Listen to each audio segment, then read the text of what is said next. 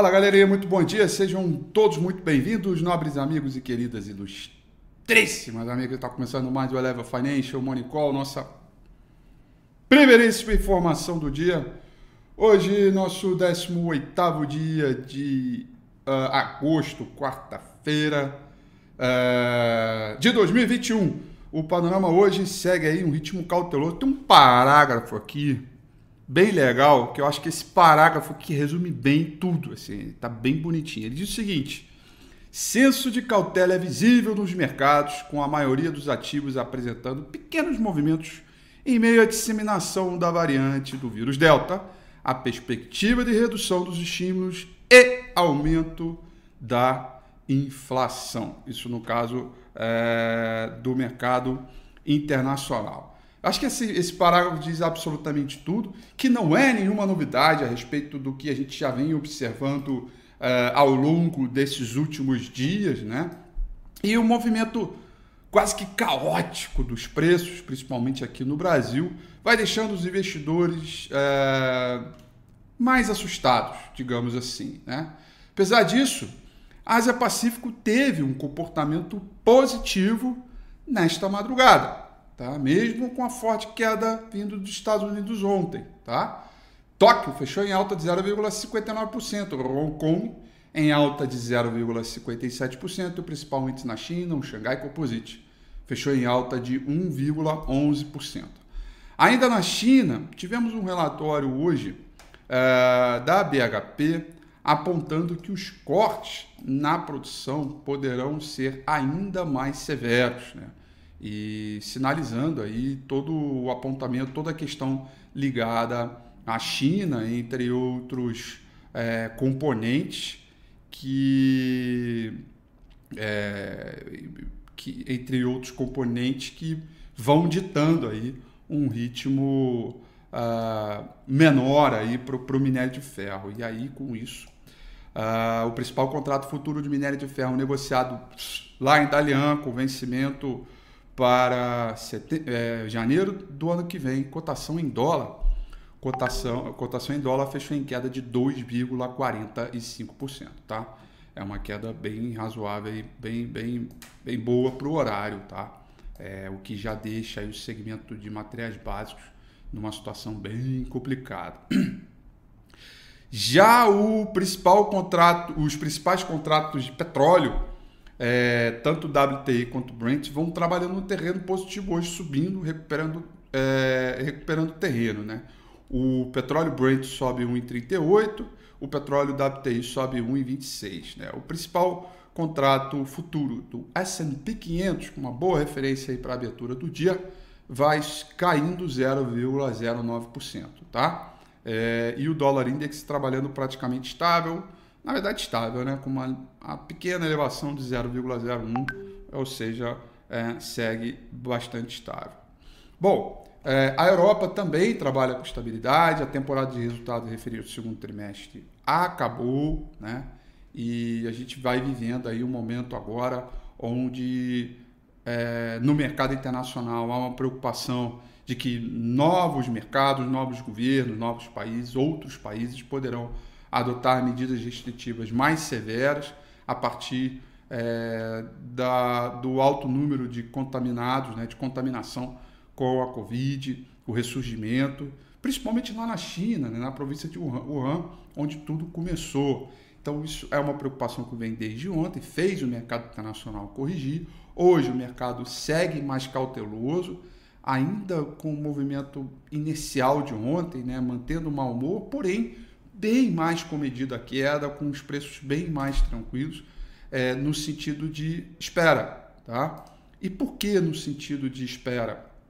É, por conta uh, de uma agenda muito importante hoje, que é a agenda ligada ao mercado internacional, uh, que é, digamos assim, a agenda mais esperada do dia, que é a ata do Comitê de Política Monetária do Banco Central americano. Esse dado está previsto para sair 3 horas da tarde. Tá? Então, olha só. Londres vai caindo 0,30. Paris caindo 0,38. Frankfurt na, na Alemanha caindo 0,07. E sobre essa agenda, uh, vamos olhar aqui, ó. é, alguns dados importantes da agenda econômica, a gente começa com alguns dados antecedentes ligados à construção dos Estados Unidos, né? Nove e meia da manhã tem construção de casas novas e licenças para construção, tá? É, inadimplências na, na, de hipoteca, é, alvará de construção, tudo mais. E aí depois, às 11 horas e 30 minutos, temos a primeira rodada aí de dados de estoque de petróleo bruto, tá? Mas conforme eu disse há pouco, o dado mais importante para a sessão de hoje é a ata do Fed. Né? A ata da última reunião do Fed, onde manteve o juro praticamente estável. Eu me lembro que no primeiro comentário ali, rapidamente, e na coletiva do Jerome Powell, ele bateu na tecla, dizendo que não é hora de falar é, sobre elevação de juro, né? Ele é, bateu bastante nessa tecla. E vamos ver o que está escrito na ata, vamos ver através da ata, por exemplo, quais os dirigentes do FED, Fed né, estão fazendo um apontamento para uma elevação futura, quais não estão, se a questão é, é de unanimidade ou se essa discussão já vem acontecendo há algum tempo. Né? Embora eu já faça um alerta aqui que boa parte do mercado espera que o presidente do Banco Central dos Estados Unidos venha sinalizar alguma coisa uh, sobre política monetária nos Estados Unidos no dia 26, ou seja, no final desse mês, que é o encontro em Jackson Hole. Tirando isso, eu acho que a gente vai ter ali algumas entrelinhas, vai ter volatilidade. Então o mercado hoje ele amanhece um pouco mais fraco. É, próximo da estabilidade, futuros praticamente zerados, com possibilidade de alguma recuperação, alguma coisa, mas o contexto geral é de cautela esperando as 15 horas. Aí quando bate 15 horas a gente vai ver o que vai acontecer. O mercado segue bastante a risco com todos os movimentos que vem acontecendo, esse leve viés negativo é a questão da perspectiva de recuperação econômica. Né? E aí, evidentemente, aguardando a ata. Né? É, é um pouco. Então, é, é não tem uma novidade, né? Se o mercado vai amassando o mesmo noticiário o tempo inteiro, né? E a gente vai vivendo por aqui esse Deus nos acuda, é, principalmente é, em termos de moeda, né? Moedas emergentes têm desempenho misto, peso mexicano tem leve alta e lira turca em queda, tá? É, e, e para o caso do petróleo, a gente vai ter que acompanhar hoje os dados de estoque de petróleo, tá? Que é, que é para entender aí o movimento de produção, tá? Olha, dito isso, vamos dar uma olhada aqui no gráfico do índice Bovespa. A gente tem um entendimento aí que a correção, ela de fato, desde o sell-off da pandemia, né, é a correção mais severa, mais duradoura, e a gente conclui um objetivo de curto prazo importante aqui, que é essa região do suporte, último fundo aqui, é, 117 mil pontos, e teste da média móvel 200 períodos aqui. Né? É, ele vem, pô, bateu aqui como resistência, caiu, bateu aqui como suporte, subiu, bateu aqui como suporte, subiu, bateu aqui como suporte, subiu, e agora, né? Será que vão bater aqui como suporte para subir, né? É, o saldo de volume confirma esse cenário de realização. Bandas de Bollinger abriram mais fortemente ontem, tá? É, não dá para dizer que esse candle aqui é um candle de martelo, tá bom, gente? É, embora ontem nós é, tivemos aí vários é, é, papéis, né? Que, alguns que são do Ibovespa, outros que não são do Ibovespa, que tiveram um candle de martelo, tiveram uma boa recuperação no intraday, mas do, do ponto de vista técnico, né, o Ibovespa pousou sobre a média móvel 200 períodos. Aqui está, né, onde a gente é, pode não estou dizendo que vai, estou dizendo que pode iniciar um repique, porque isso aqui se concretiza, né, um objetivo de curto prazo interessante. Repique que vai é, ganhando fôlego com o objetivo de curto prazo em 121.300, depois 123.370 pontos, né, uma região da maior bagaça aqui, é, da maior resistência. Né? E hoje ainda temos uma questão muito específica, técnica do nosso mercado. Hoje é vencimento de opções sobre o índice Bovespa, né? Aqueles contratos futuros é, de índice Bovespa, que a galera adora operar o day trade aí no mini índice, né? é, vai vencer. Sai a letra Q de queijo e entra a letra V de vaca, se não me falha a memória, né? Porque que é agosto, setembro, outubro. É, letra V, outubro. V de vaca, outubro, tá? É, vencimento, né? O, os contratos de índice futuro, eles vencem sempre nos meses pares, né? Então, agosto, setembro, outubro, né? É, depois novembro, dezembro, né? janeiro, fevereiro, né? E por aí vai. É, então, letra V de vaca, é, onde a gente vai aí é, é, do entendimento de todo esse contexto é, é, é, de mercado. Então, o vencimento também ele é um contribuidor importante para a volatilidade no intraday. Né? É, aliás, eu, eu, diria que boa parte é, dessa expectativa de vencimento ela já foi, foi, já foi ontem, né? foi fulminante ontem. Ontem a gente viveu mais um dia bastante caótico do ponto de vista é, é, é, é, do comportamento de preço. Então a gente está ali muito atento às, aos movimentos técnicos. O mercado está em tendência de baixa. É uma frase que eu acho que eu tenho repetido desde bastante tempo. Né? É, e a gente tem que saber lidar com essas movimentações com o objetivo né, de, de buscar a melhor composição do seu portfólio surfar esse período de alta volatilidade. Né? É, não tem mais resultado de empresa agora. Né? Agora está à mercê do movimento internacional, política monetária nos Estados Unidos e toda a pauta política interna. Né? Mais uma vez, é, a Câmara adiou a reforma do imposto de renda. É, reforma administrativa também vai enfrentando uh, resistências, né? E mudanças nas regras eleitorais também vai criando aí sempre um tempero a partir de tudo que está acontecendo, né? É, é, e aí, uh, eu, eu, recebi um, há pouco uma mensagem aqui no, no WhatsApp, né, dizendo: Puxa, Rafi, estou preocupado. Eu acho que o país está à beira de um colapso, né?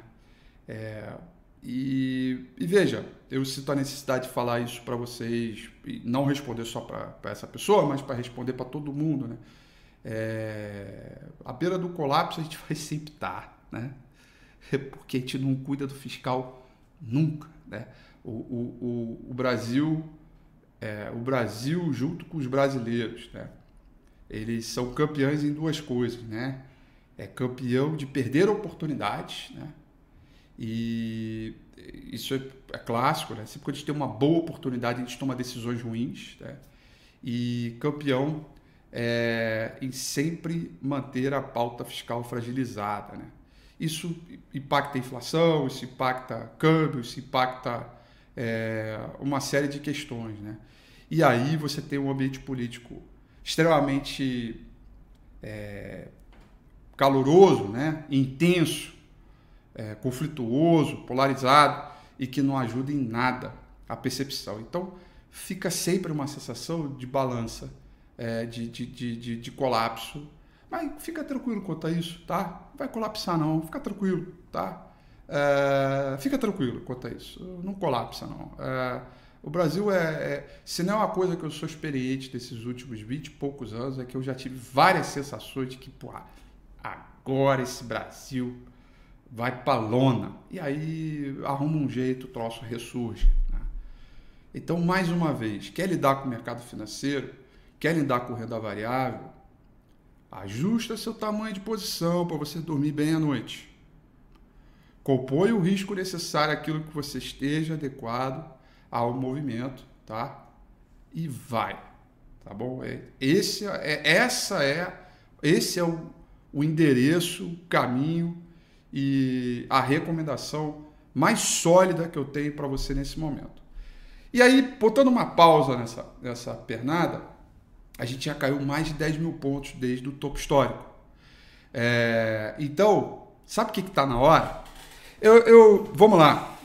Deixa eu pedir a participação aqui dos nobres amigos é, no, no chat aqui no YouTube aqui. Vamos lá. Tá na hora de quê, galera? Vamos pensar e responder de maneira inteligente, né? do ponto de vista de renda variável, o que está na hora? Vamos lá, quero ouvir de você. Está na hora de, do ponto de vista de renda variável, o que, que a gente faz quando o Ibovespa cai para caramba? Para onde a gente corre? O que, que a gente começa a fazer devagarinho? Que a gente vai ali recompondo de, de maneira progressiva. Ó, a palavra progressiva. Eu sempre falo isso. Quem me acompanha há muito tempo sabe que está na hora. Startou, né? Assim, tum, plim, veio o sininho e falou assim, tá na hora. E aí, o que, que, vocês acham? Não, de que? Tá, comprar, mas comprar o quê? Olha aí o Marco Juca. Grande Marco Juca é das antigas, hein? Ah, Júlia Priante. Não vai falar de proteção, Júlia Priante. Assim eu arranco meus cabelos. Como é que você vai falar de proteção a 117 mil pontos? A bolsa já caiu desde 131. Michel Santos. Boa. que mais? Cadê a galera do Bova 11? Cadê a galera do Bova 11? Ai, todo mundo. Não, não é comprar. Para com esse negócio de comprar, comprar, comprar. Aí você compra, o mercado cai 5% hoje, você fica morrendo de medo. Né? Zé Carlos, né? É... Não, não tem nada de. Agora não é hora de proteção alguma, não. Agora o seu carro já se esborrachou todo na parede. Vai falar de proteção, 117 mil pontos. Aí você me deixa louco. Santiago Fraga, isso aí. Galera, é hora de Bova 11, galera. Bova 11, Bova 11. E aqui eu tô falando de Bova 11, é, mas pode ser o BOVV11, pode ser o, o ETF da Bolsa, tá? Pode ser qualquer ETF do Ibovespa, tá? Mas é hora daquela comprinha devagarinho. Você tem 3 mil reais para comprar? Compra 300 reais hoje. Aí amanhã, compra mais 300. E aí faz isso 10 vezes até compor o seu portfólio, né?